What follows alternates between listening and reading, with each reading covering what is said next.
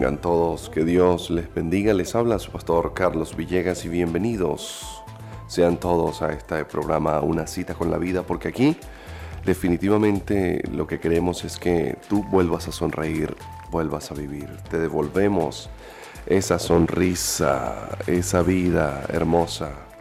Así que bueno, es importante que como siempre decimos comenzando estos programas, Tú eres importante, hoy es un día especial y este día nadie te lo puede robar. Recuerda comunicarte con nosotros a través de la mensajería de texto al 0412-444-6916.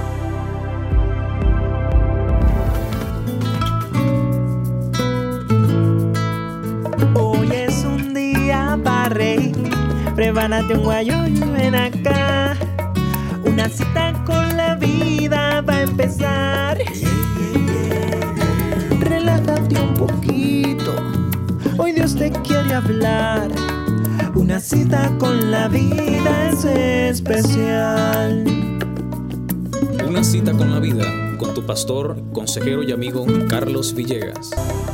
Continuamos con mucho más de tu programa Una cita con la vida con el pastor Carlos Villegas.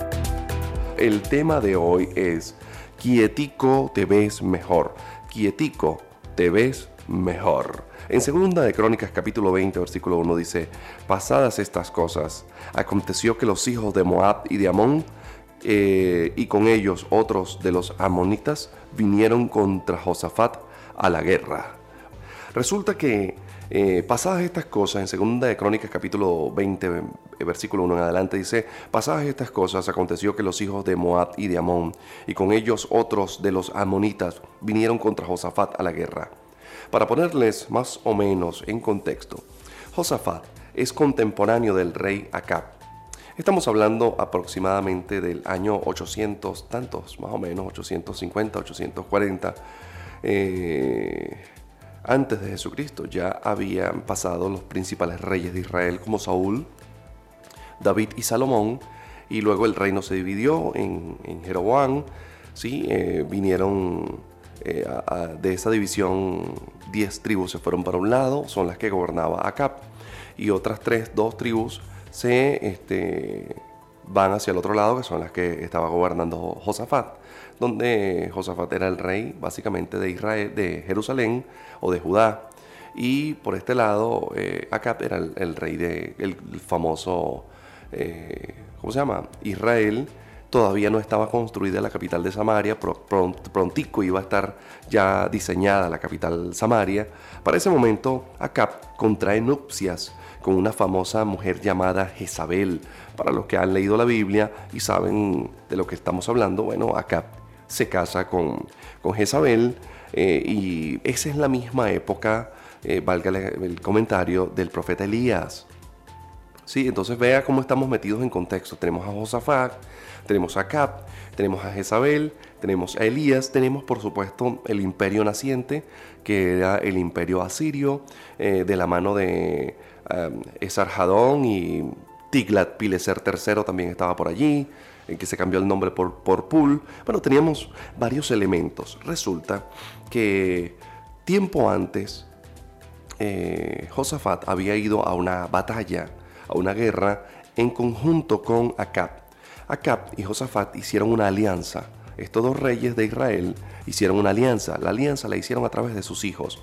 Acab le dio la hija al rey de Judá, a Josafat, y Josafat le dio su muchacho a, eh, y se casaron estos dos e hicieron una alianza. Esa alianza permitió que en cierto momento eh, estos dos reyes fueran a la guerra en Ramot de, Galaad contra justamente estos mismos pueblos y en, ese, en esa batalla eh, es herido de muerte y por sí fallece ¿no? en, ese, en ese interín. Ahora es interesante que usted entienda todo esto porque inmediatamente después de estas guerras que se suscitan acá, este pueblo se reúne junto con otros, con otros aliados y se vienen, esta vez no contra Israel, se vienen esta vez contra, específicamente en contra de Josafat, es decir, contra el reino del sur, que en este caso era Judá. Y es interesante porque los dos pueblos que se unen es Moab y Amón. En el mapa usted va a conseguir a los moabitas básicamente... Em, básicamente usted va a conseguir a los moabitas al lado del mar muerto, del lado derecho. Si usted ve el mapa de frente, usted va a conseguir a los moabitas del lado derecho del mar muerto. ¿No? Y a los amonitas los va a conseguir arriba de los moabitas al lado derecho del, del famoso río Jordán estaban uno arriba del otro. Esas, esas regiones habían sido conquistadas ya por los israelitas en la época de Saúl, eh, en, la época de David. Se perdió un poco el control, pero se, se restauró el control más adelante y así sucesivamente. Pero para ese momento eh, había un famoso rey llamado Mesa, que era moabita. De por sí de él se sabe de una inscripción en una piedra que se llama la piedra de Mesa, en, donde se habla de, cómo él se jacta cuando le conquista las tierras que eran de ellos anteriormente a los israelitas. Ahora, esto es muy importante lo que estoy mencionando, porque estos pueblos se reúnen y dicen vamos ahora contra Judá, contra el reino del sur. Ellos podían entrarle por la parte de abajo del Mar Muerto. Entonces se vino una guerra, se vino una guerra bien fuerte. Resulta que era mucha, mucha, mucha gente estos reyes se pusieron de acuerdo y bueno, entre Moab y Amón eran dos pueblos bien particulares. Por ejemplo, los moabitas eran un pueblo bien organizado, de por sí eran, tenían muy buenas ciudades y eran un pedazo de tierra que estaba, como ya lo habíamos dicho, este, cerca del Mar Muerto, bastante eh, cultivables. Era un pueblo que llegó a ser una región de, bastante dinero, pero estos moabitas eran terribles. Ellos tenían un dios llamado Quemos. Y Quemos significa el subyugador. Eso es interesante que lo entienda. Y los amonitas, enemigos también, eh, que se habían aliado con los moabitas, eh, eran un pueblo, generalmente eran nómadas, eran bastante violentos, eran eh, bastante obtusos, por decirlo de alguna manera. De ese pueblo se sabe muy poco, aunque hay algunas excavaciones recientes que están dando bastante información acerca de los amonitas, pero es interesante que sepan que el dios de los amonitas era un famoso Moloch o Milcón también le llamaban, que también se relacionaba con Quemos. Pero este Moloch particularmente era un dios que según eh, solicitaba víctimas humanas, sobre todo niños, para ser quemados. Eh, el culto a Moloch eh, consistía en una imagen grande de bronce como de un toro, que tenía unos huecos en el medio y allí se colocaban eh, mm, madera y, se calentaba esa imagen de bronce y luego allí en las manos de ese becerro, de ese toro, se colocaban los niños y se sacrificaban en la antigüedad. De por sí la Biblia deja registros de cómo los mismos israelitas sacrificaron a muchos de sus hijos en el valle de los hijos de Inón. ¿Por qué menciono esto? Porque eh, Amón eh, es un dios y al mismo tiempo es una población, un lugar. Pero aparte de todo esto, es interesante que usted entienda y que Moloch, eh, wow, el nombre de Moloch significa gobernante. Entonces, básicamente, a Josafat le llegaron dos naciones al frente, a su frente, llamada una Moab, la otra Amón, y otro grupo que no voy a mencionarlos acá, pero llegó otro grupo junto con ellos a la guerra. Es interesante porque cada uno de estos ejércitos llegó con sus dioses. Llegaron con sus dioses, el gobernante y el subyugador. Y creo que si usted me está entendiendo lo que quiero decirle con toda esta historia que le acabo de contar, es muchas veces nosotros estamos tranquilitos y a nuestros alrededores llega el subyugador y llega el gobernante. Aquello que invita a la guerra para destruir y para destrozar nuestras vidas. Quizás la economía ha llegado como un subyugador y como un gobernante. Quizás el maltrato emocional dentro del matrimonio ha llegado como un subyugador y como un gobernante. Quizás los traumas, los golpes, las situaciones que has vivido han querido gobernar tu vida a forma de Moloch. Un pequeño Moloch que se ha levantado en tu vida para gobernarte. Un pequeño Quemos que se ha levantado en tu vida para subyugarte.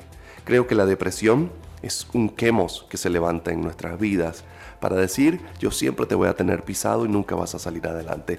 Creo que las palabras desaprobatorias de un padre y de una madre se convierten en un quemos un dios quemos moabita que se levanta contra ti para decirte que tú nunca te vas a poder levantar y que siempre vas a ser tal cual como nosotros lo predijimos.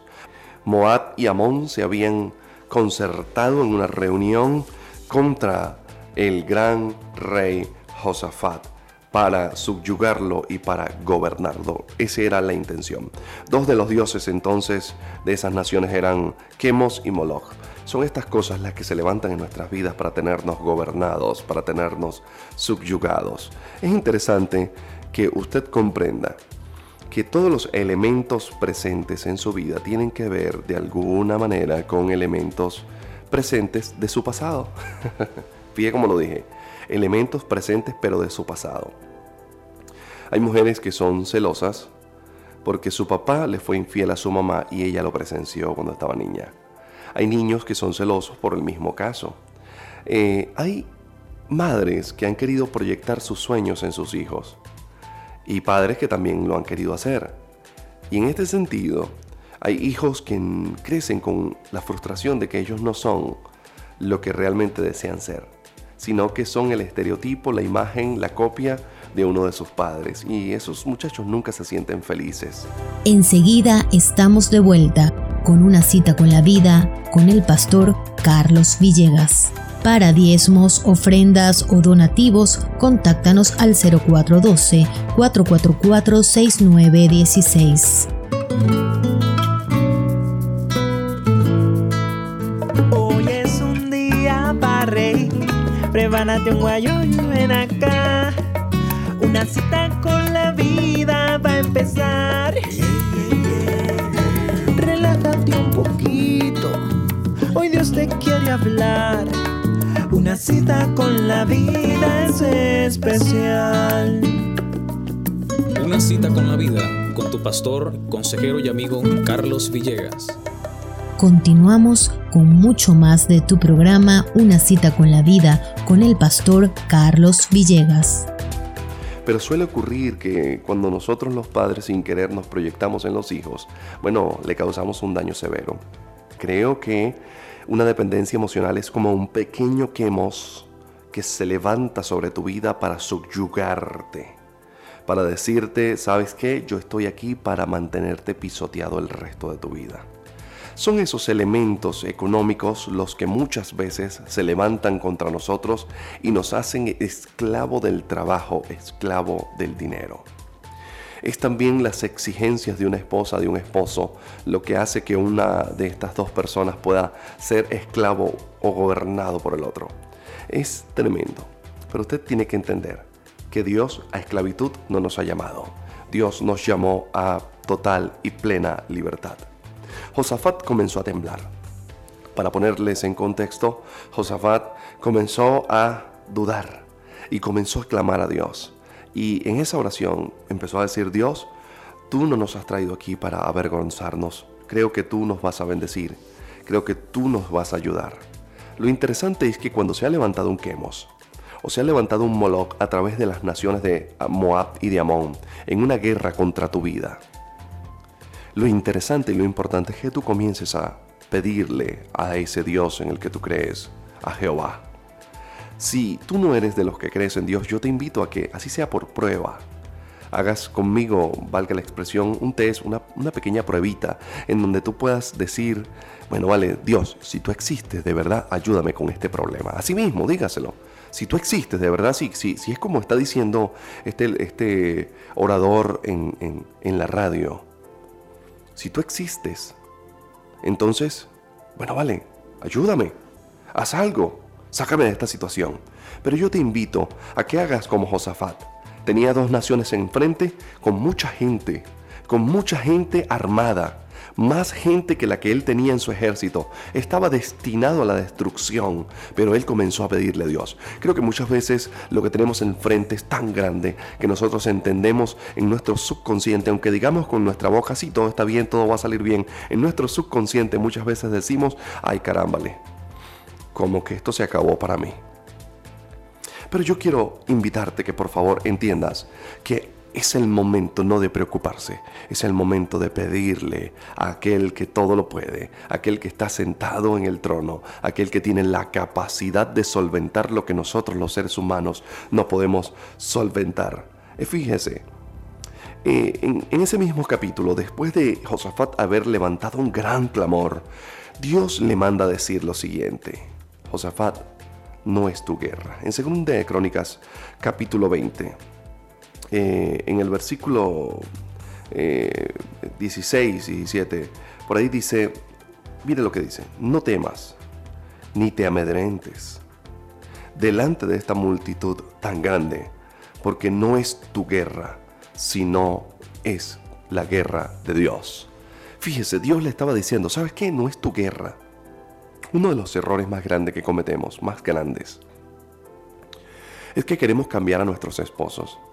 Queremos cambiar a nuestras esposas. Queremos cambiar a nuestros hijos.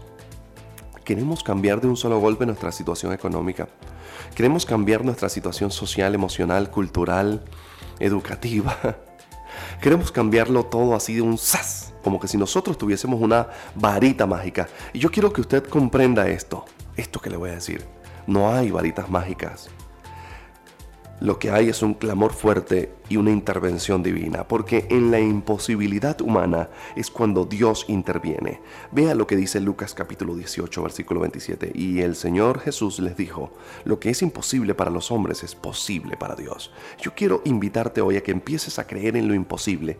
La gente que creemos en lo imposible, no nos preocupamos porque los moabitas y los amonitas estén allá danzando con sus dioses para subyugarnos y para gobernarnos. Nosotros los que confiamos en Dios, los que creemos en lo imposible, son reímos, clamamos y esperamos, caminamos en fe, caminamos en confianza, decimos Dios está conmigo y Dios me va a ayudar. ¿Sabe qué? Las palabras de Josafat en ese capítulo 20 de Crónicas, de Segunda de Crónicas, para su pueblo es, ¿sabe qué? Estén tranquilos, quédense tranquilos, tengamos confianza porque Dios nos va a bendecir, Dios nos va a prosperar, Dios nos va a ayudar.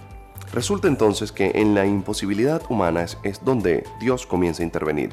Llega el momento cuando tenemos esta situación en nuestro entorno, cuando estamos apretados en este entorno, cuando estamos enfrente de, una batalla, algo que definitivamente va a acabar con nuestras vidas, con nuestras emociones, con nuestras esperanzas, toca empezar a decir, bueno Dios, yo no puedo más de aquí. Aquí yo creo que el único que puede resolverme este asunto sos vos, eres tú, más nadie, ¿sí?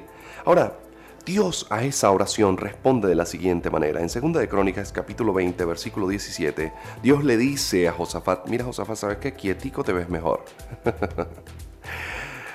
Suele ocurrir que cuando estamos en situaciones bien, bien, bien, bien, bien difíciles, nos desesperamos y empezamos como locos a correr por aquí, por allá y a inventar, voy a vender la casa, voy a vender el carro, voy a vender el celular, voy a vender un riñón, ¿cuánto me darán por este riñón? Voy a hacer esto, voy a agarrar lo otro, voy a pegarme un mecate aquí, me voy a guindar, me voy a suicidar, mi vida no vale nada, yo voy a salir corriendo, voy a abandonar a mi familia, voy a abandonar a mis hijos, voy a abandonar al perro, ¿con quién dejo el perro? Mire, yo he visto gente por ahí regalando los perros, vendiendo los gatos, vendiendo el carro, sacando los cauchitos del carro, mire, haciendo de tripas corazón, desesperado, porque al frente tienen a Moab y tienen a Amón con todos sus dioses, a Quemos y a Moloch, listo para subyugarte y para gobernarte.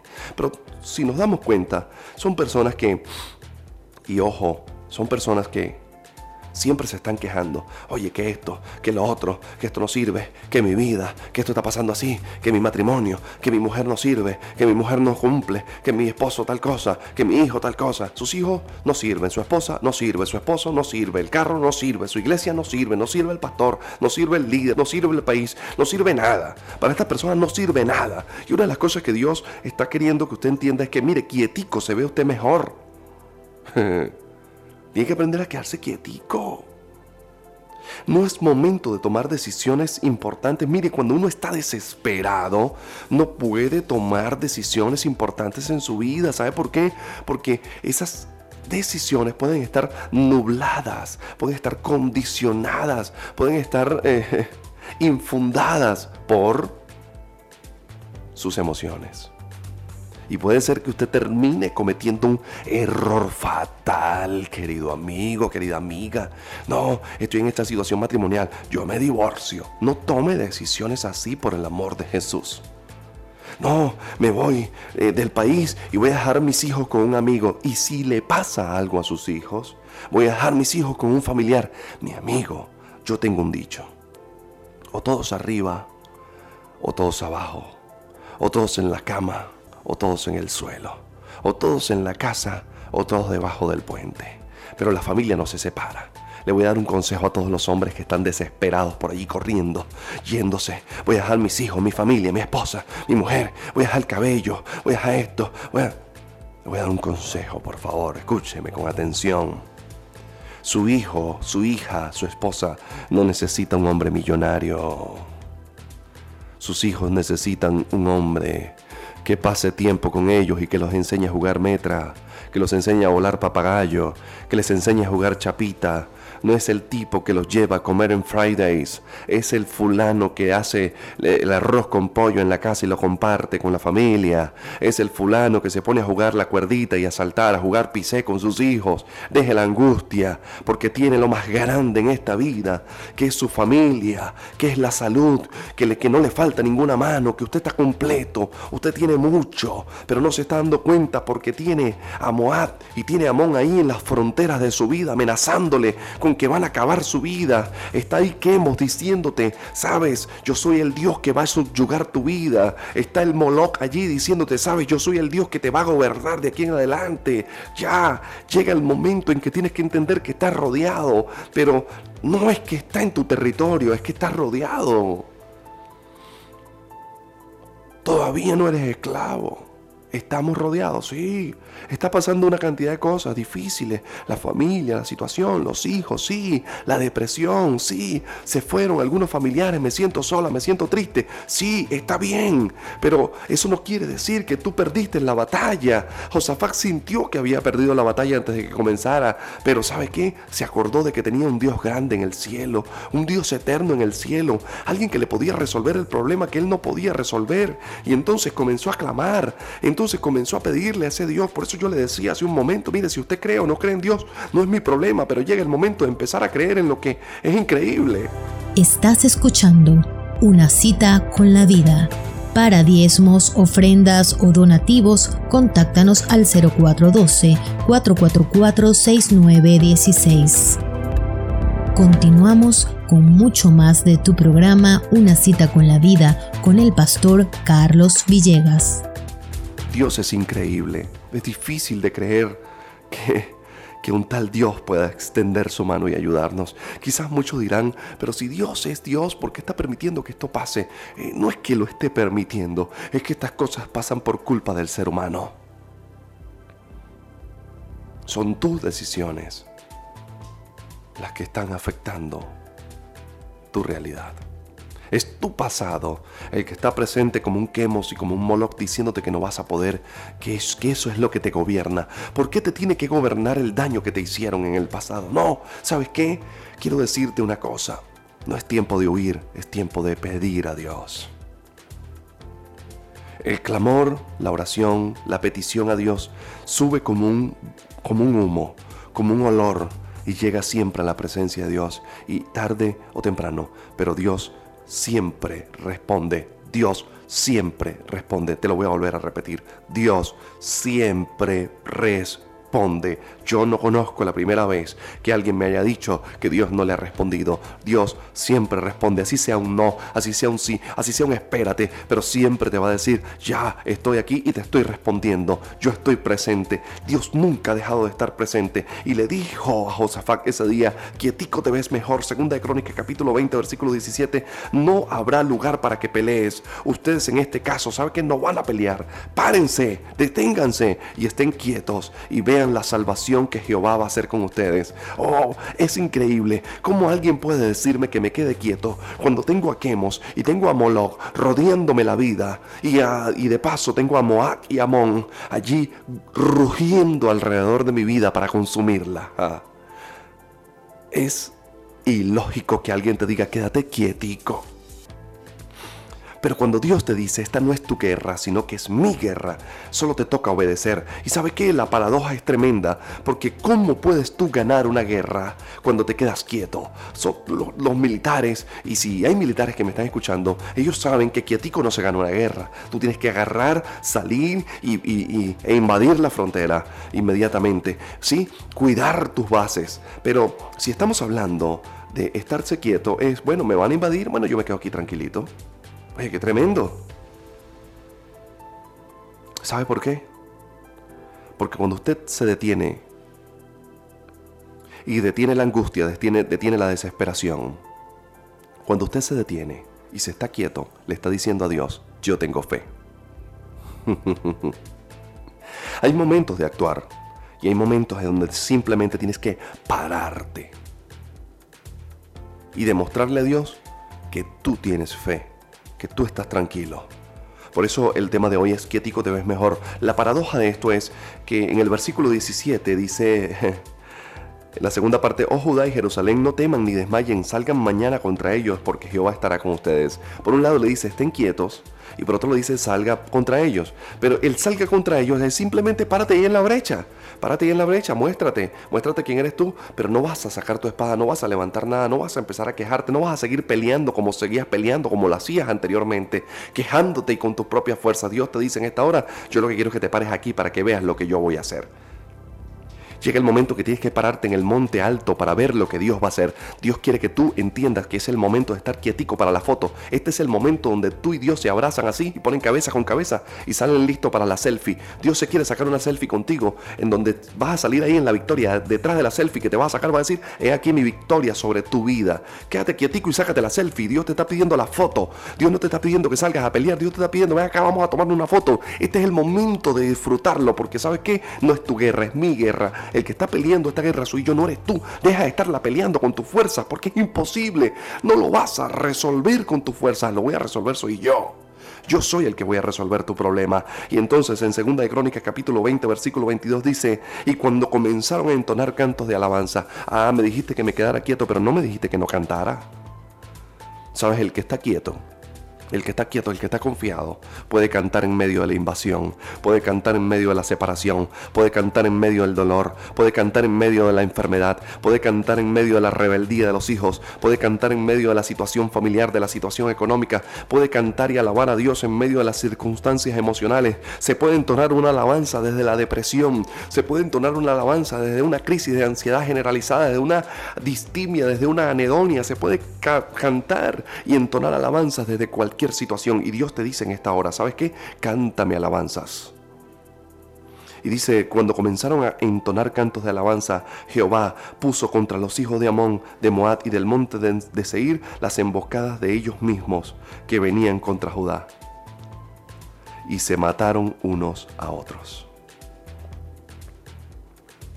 Los israelitas, los procedentes de la tribu de Judá, del reino del sur, no tuvieron ni siquiera que sacar una espada.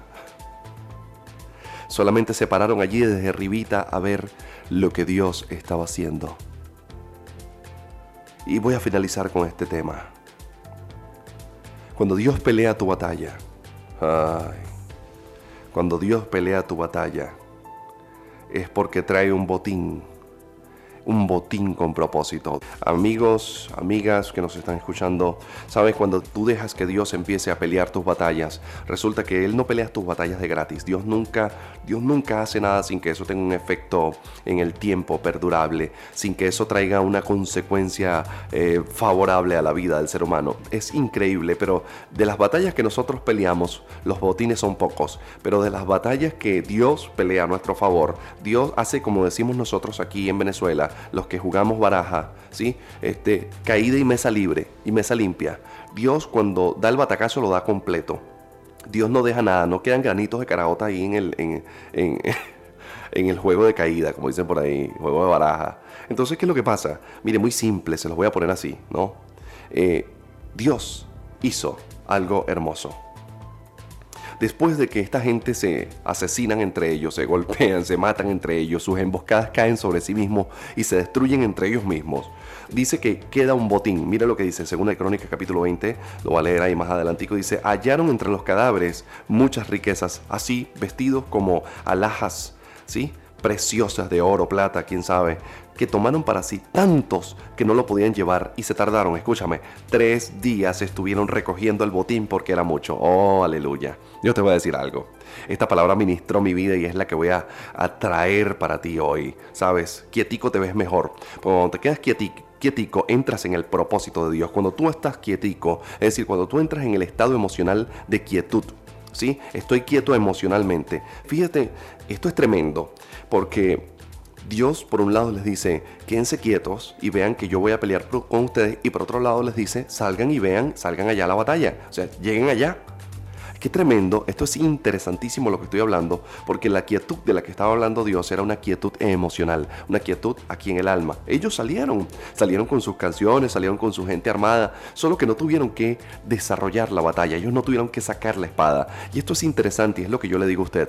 No le estoy diciendo a usted que se eche a dormir ahí, de la máquina ese chinchorro y para allá y para allá en el chinchorro. No, no, yo lo que le estoy diciendo es simplemente que usted tiene que aprender a tener quietud emocional, quietud espiritual, quietud en la mente, quietud en su fe, quietud en su persona, quietud en Dios. Quietico usted se ve mejor. Póngase para la selfie porque Dios está a punto de bendecirlo. Y cuando usted está quieto emocionalmente, lo que esté alrededor, sea Quemos, sea el Moloch, sea Moab, sea Amón, sean las ciudades más terribles en batallas Dios va a pelear la batalla por ti. Pero cuando Dios pelea una batalla por ti, lo que sigue automáticamente de eso es el botín. Dios sí deja el botín completo. Como Dios no trabaja con oro ni con plata, ni con ninguno de esos elementos, Él no se lleva nada y todo te lo deja a ti. El botín es para ti. Dice la Biblia que el hombre que agrada a Dios, Él le da la posibilidad de que el impío trabaje para Él y lo bendice. Así de simple. Entonces yo quiero que usted entienda esto. Toda esa gente había recogido tanto oro y tanta plata y tantas cosas. Bueno, por la simple y llana razón de que eso era para los israelitas. Yo no sé por qué y a qué viene, pero no sé para qué se llevaron tanto oro y tantas cosas y tanta plata para una guerra. Uno para una guerra se va sencillito. Ya ahora yo entiendo. El enemigo se trajo toda esa plata, todo ese oro y todas esas cosas a la guerra porque ya Dios había destinado que eso iba a quedar con los hijos de Dios, así de simple. ¿Para qué? Dígame usted si tiene sentido ir a una guerra y llevarse, bueno, no, voy para la guerra y me voy a llevar un reloj Armani o me voy a llevar este, un Rolex de oro, enchapado en oro con granates y diamantes. Sí, pero voy para la guerra con ese reloj, no, yo lo dejo en la casa. ¿Para qué esa gente se trajo todo ese poco de bienes?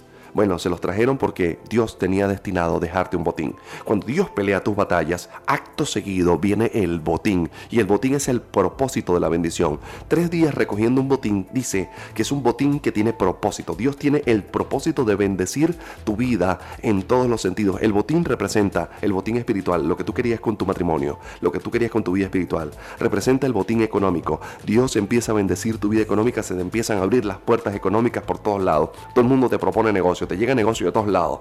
Entonces, ya empiezas a recoger el botín. Pero no vas a recoger el botín si antes no entras en estado de quietud.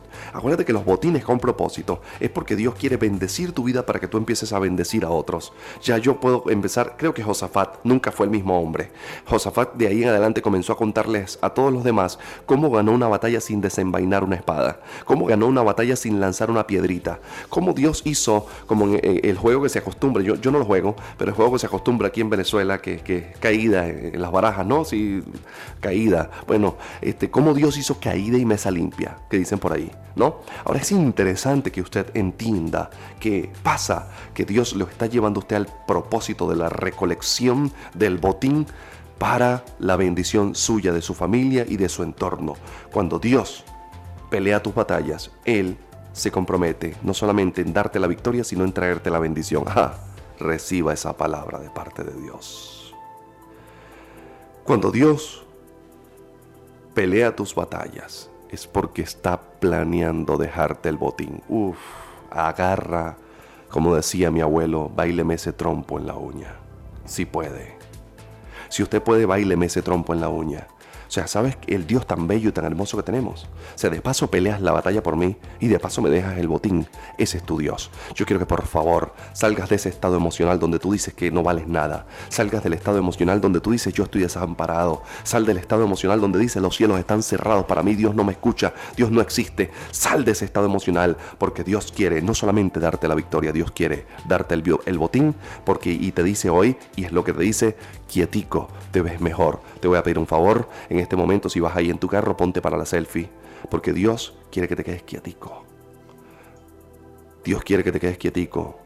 Te está apuntando con el celular, te va a tomar la foto, sonríe, sonríe, no me salgas en la foto triste, porque quietico, hoy, quietico, te ves mejor. Que Dios te bendiga grandemente.